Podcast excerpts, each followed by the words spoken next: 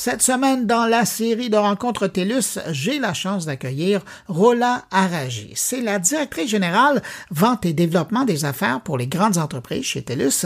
Euh, c'est elle et son équipe qui aident les grandes organisations à optimiser leur utilisation des divers outils technologiques qu'offre TELUS, dont la 5G. Et je me suis dit que c'était sûrement la meilleure personne chez TELUS pour répondre à mes questions concernant l'état de l'utilisation de la 5G au pays par les entreprises. Bonjour, Roland Raji. Bonjour, Bruno. Roland, il faut absolument que je vous pose la question parce que ça fait des années que je vois TELUS parler de la 5G, préparer, euh, euh, installer le réseau à travers le pays. Aujourd'hui, on est en 2023 et on a, à l'époque, je me souviens, on disait la 5G, là, on, va commencer à, à, savoir ce que ça fait, à l'incorporer dans nos vies en 2023. Ben, aujourd'hui, qu'est-ce que ça change dans la vie de vos clients? Euh, tout d'abord, Bruno, avant de répondre à ta question, juste dire que ça me fait vraiment plaisir d'être ici puis discuter d'un sujet qui me passionne, la 5G, puis toutes les nouveautés. Écoutez, la 5G, on entend parler vraiment partout. Il faut vraiment garder en tête que c'est un parcours. Donc, c'est un parcours évolutif qui va nous aider à améliorer des cas d'utilisation qu'on a aujourd'hui avec la 4G LTE. Euh, mais le but, c'est de les rendre évidemment plus efficaces puis de multiplier la valeur. La 5G va permettre également de créer de nouveaux cas d'utilisation. Puis on en entend parler, les véhicules connectés, on entend parler de chirurgie à distance. Fait que c'est ces nouveaux cas d'utilisation qui vont voir le jour, qui vont devenir de plus en plus fréquents. À ce jour, le réseau 5G de TELUS couvre plus de 83% de la population canadienne et TELUS travaille activement à déployer le spectre 5G, la bande 3500 MHz, qui va permettre différentes choses, surtout, surtout la capacité accrue des plus grandes vitesses puis une faible latence. Fait que la 5G, pourquoi? Qu'est-ce que ça va faire? En fait, c'est vraiment pour accélérer le déploiement des technologies émergentes, puis tout ce qui est Internet des objets les objets connectés. On parle beaucoup de réseaux privés disponibles aujourd'hui avec la LTE, mais ce que ça va faire avec la 5G, c'est qu'on va avoir une qualité de service, on va pouvoir euh, avoir une transparence entre les deux réseaux. Ça revient partout. Réalité augmentée, euh, réalité virtuelle. On parle de drones intelligents, on parle d'Internet des objets. Avec notre approche 5G, puis euh, en regardant nos clients d'affaires, on s'est appuyé sur quatre, quatre dimensions. La première, comment aider nos clients à atteindre leurs objectifs d'affaires, à augmenter leurs revenus, à leur permettre de rayonner, eux, auprès de leur clientèle, soit en offrant de nouveaux services, soit en améliorant l'expérience client euh, de leur côté. Productivité, on l'entend partout, on a des enjeux en termes de main-d'œuvre. Donc, comment aider nos clients à travailler avec ces enjeux-là? Comment automatiser des chaînes d'approvisionnement, par exemple? Comment mettre en place des solutions robotisées?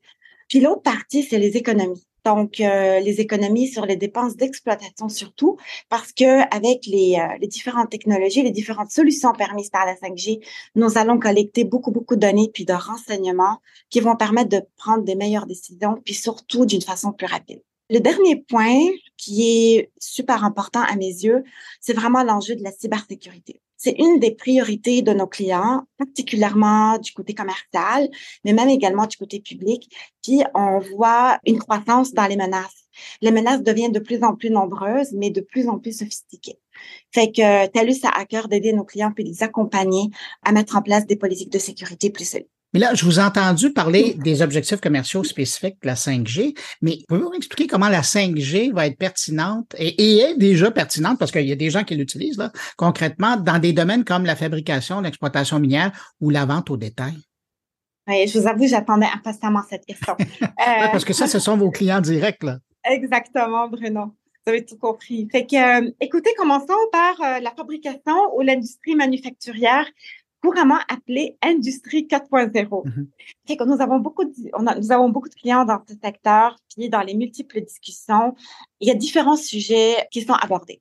Un des premiers, puis je vais vraiment mettre l'emphase dessus, c'est l'enjeu de la santé et de la sécurité des travailleurs.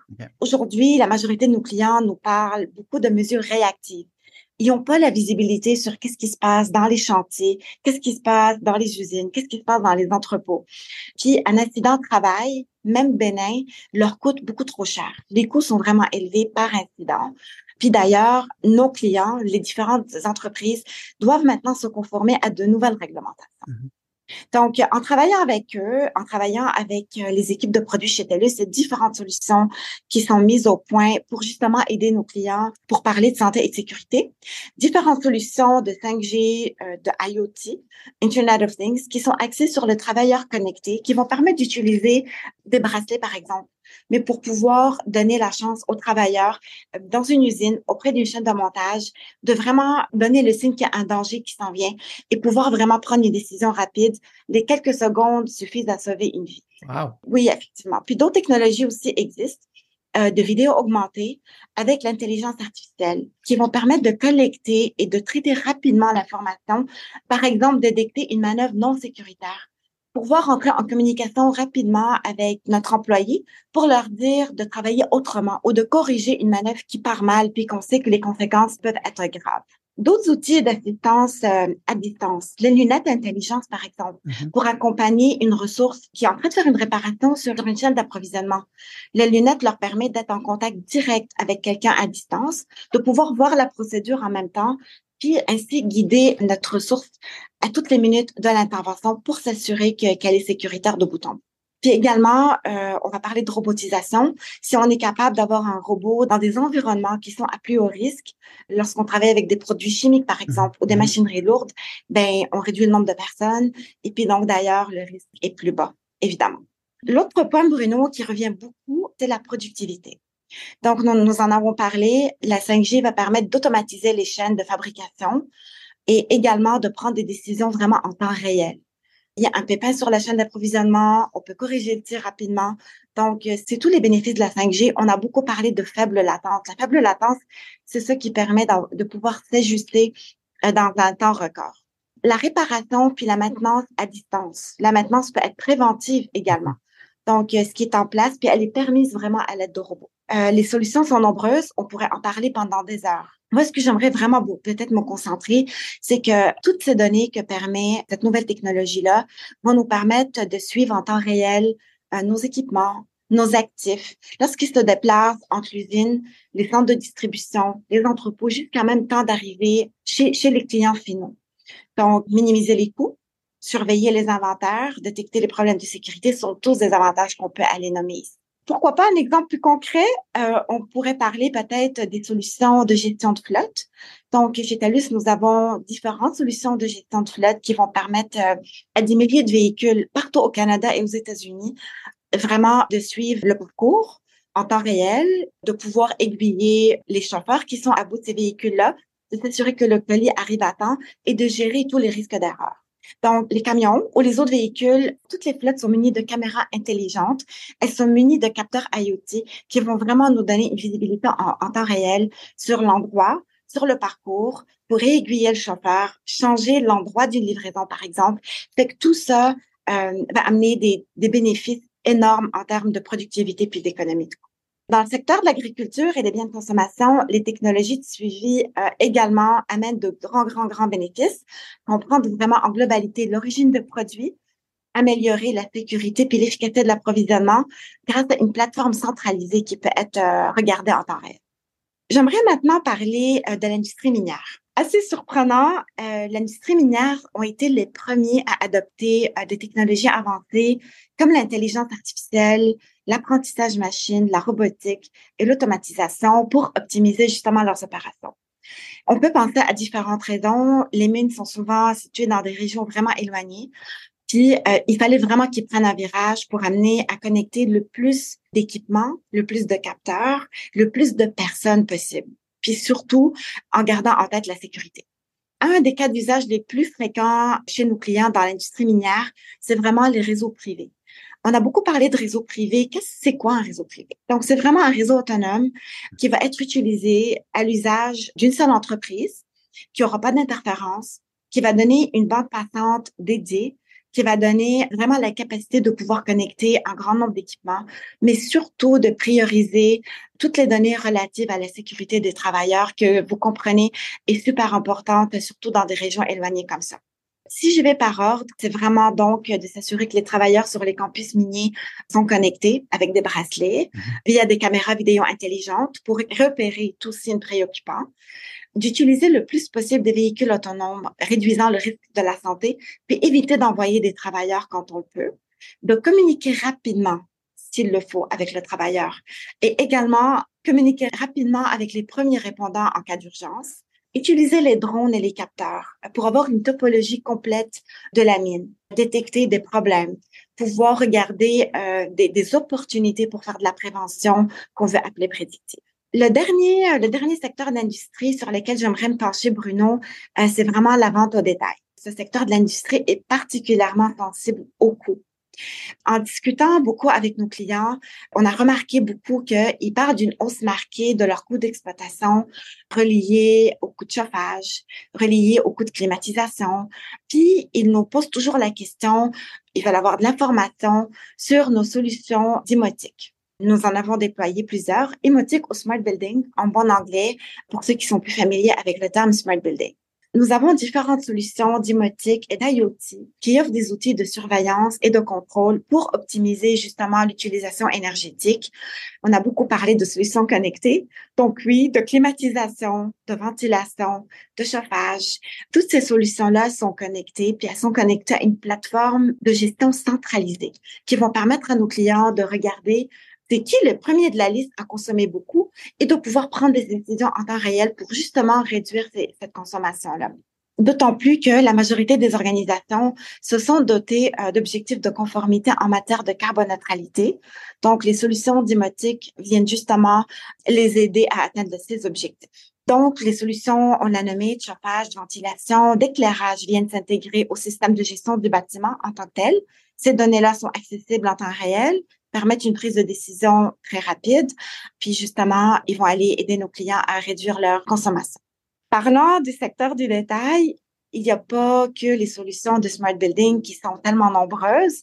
Il y a également des solutions qui permettent d'améliorer l'expérience client, que ce soit en magasin ou dans les grandes surfaces.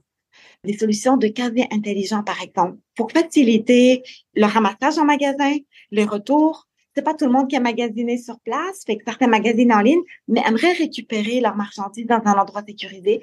Autrement, dans les magasins, on veut aller euh, avoir ce contact-là avec notre clientèle. Souvent, on a déployé des solutions d'affichage numérique qui vont utiliser euh, toutes les technologies de réalité augmentée pour aller justement faire la promotion d'un article, euh, d'un vêtement, d'un accessoire, peu importe.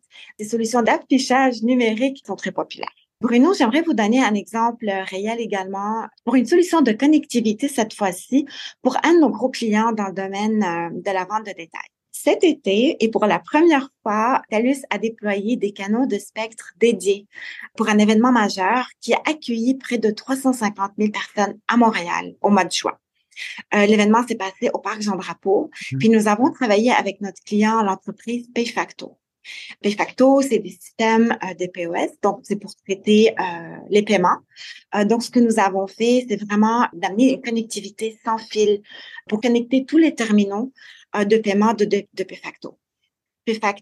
a traité avec succès un grand nombre record de transactions a été possible à cause justement du haut débit permis par la connectivité, de la grande capacité justement, euh, puis de la réduction des interférences avec tous les autres euh, appareils mobiles qu'il y avait aux alentours. Dans leur cas, c'est un peu comme si vous aviez créé un mini réseau privé, ce qui permettait d'atteindre cette euh, capacité-là? Absolument. Puis on a priorisé des bandes de fréquences justement pour qu'ils puissent pouvoir gérer un nombre incroyable de transactions avec un temps record.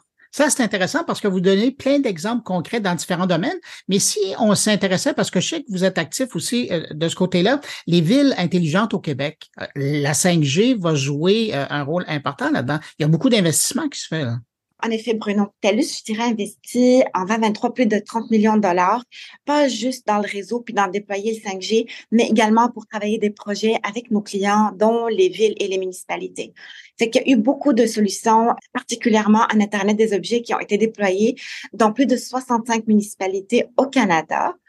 Donc, les solutions pour les villes intelligentes ont plusieurs objectifs. Selon moi, la première d'importance, c'est vraiment d'assurer la sécurité des citoyens, euh, mais également d'améliorer la, qualité de vie. Donc, on en parle de solutions critiques, d'aller rejoindre des premiers répondants, qu'on parle de systèmes de circulation intelligents, de lampadaires connectés, d'une solution intelligente de gestion de déchets.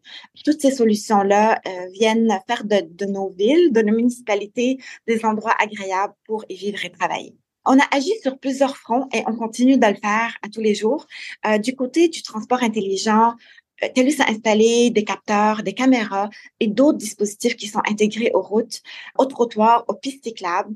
Puis justement, euh, c'est pour aller collecter les données et de permettre après de faire une meilleure planification des infrastructures urbaines d'optimiser les parcs, les véhicules, l'accès à des centres touristiques également. Notre but premier, puis c'est de garder en tête qu'on veut avoir des infrastructures durables, qui vont permettre à TELUS également d'aller respecter nos objectifs en durabilité parce qu'on a des objectifs très agressifs. Donc, on veut s'assurer que nos solutions comprennent des systèmes d'éclairage connectés, des solutions de surveillance environnementale, des technologies de gestion de l'énergie, de la qualité de nos routes, puis particulièrement de la gestion des déchets. J'ai mis comme priorité la sécurité du public. Pourquoi? Parce qu'on parle de la sécurité puis de la santé de nos citoyens. Fait que TELUS a été un grand acteur en déployant des réseaux dédiés qui vont permettre aux premiers répondants, que ce soit nos policiers, nos pompiers, d'être vraiment plus agiles et plus rapides dans des situations d'urgence mais aussi de permettre aux citoyens de contacter le 911, pas juste par téléphone de la façon standard, par texte, par vidéo. Tous les moyens de communication sont bons. Puis il faut vraiment s'assurer que mon texto de 911 va arriver en priorité à la police alors que quelqu'un qui texte un ami, par exemple. Fait que tout ça, c'est la beauté de la priorisation sur les réseaux LTE. C'est chose qu'on fait aujourd'hui, mais qui va avoir une plus grande envergure lors du déploiement du réseau 5G, puis plus qu'on va avancer avec les spectres dédiés. Donc, plusieurs technologies émergentes qui vont permettre, par exemple, de transmettre aux premiers répondants l'information sur les meilleures intersections à prendre, les meilleures routes pour aller chercher euh, ou sauver euh, un citoyen qui a besoin, qui a besoin d'aide, puis euh, d'essayer de traverser que des feux verts parce que c'est ça qu'on veut en cas d'urgence. C'est vraiment intéressant parce que quand on parle d'intelligence artificielle, quand on parle de 5G, c'est rarement ce type d'exemple-là que j'ai entendu. Ça montre aussi l'aspect euh, au niveau de la sécurité du citoyen. En terminant, Roland, si je vous demandais, parce que sûrement des gens qui nous écoutent et qui se disent comment ils font pour travailler concrètement avec des gens d'industrie pour développer des cas d'utilisation de la 5G. Comment ça se passe? Comme je vous l'ai dit, nous travaillons avec nos clients en mode partenariat pour essayer de développer des, solutions pour eux dans les différents domaines, mais nous avons également un écosystème important de partenaires. Je peux nommer Miovision, avec qui nous avons investi avec Tel, euh, TELUS Ventures pour offrir des solutions de transport intelligentes. C'en est une que je peux nommer. Nous avons d'autres partenaires, par exemple Zoo, TELUS, en 2019, a inauguré le tout premier laboratoire 5G consacré à l'avenir du secteur divertissement au Canada. Donc, dans Zoo, c'était un environnement pour créer tester puis optimiser de nouveaux produits en utilisant la réalité virtuelle, la réalité augmentée, puis d'aider les entrepreneurs à créer du contenu immersif dans des salles de montage vraiment différentes.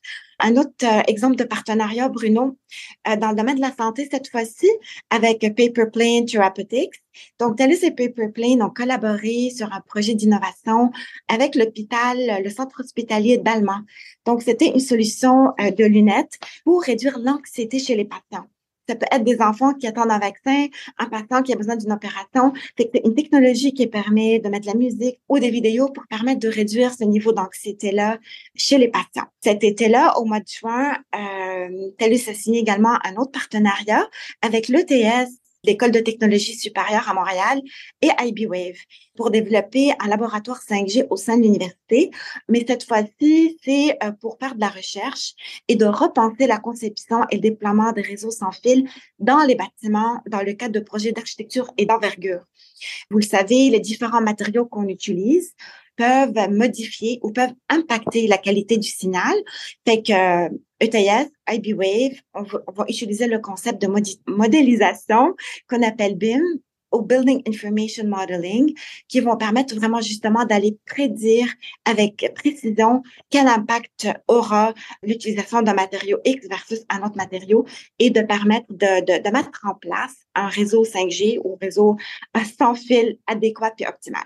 C'est fou, hein? Je vous écoute et à travers tous les exemples que vous nous avez donnés, je me rends compte que la 5G qui arrive aujourd'hui, qui est là en partie, là, mais qui son, son futur et son amélioration qui arrive bientôt, ça arrive tellement bien avec l'émergence de l'intelligence artificielle dans toutes les industries, dans tous les domaines. C'est comme vraiment un momentum. La 5G serait arrivée avant qu'on n'aurait pas eu la même capacité de travailler avec elle. Et à travers vos exemples, c'est vraiment ça que j'entends. En effet, c'est pour ça que je vous ai dit, c'est un sujet qui me passionne. J'ai hâte de voir les nouvelles technologies, les nouvelles innovations. Puis Bruno, comme j'ai mentionné tout à l'heure, euh, c'est un écosystème de partenaires et nos clients en, fait, en font une partie intégrante. Ah, ça s'entend. Roland Ragy, vous êtes directrice générale vente et développement des affaires pour les grandes entreprises chez TELUS. Merci d'avoir pris de votre temps pour répondre à mes questions. Merci à vous, Bruno. Au revoir. Au revoir.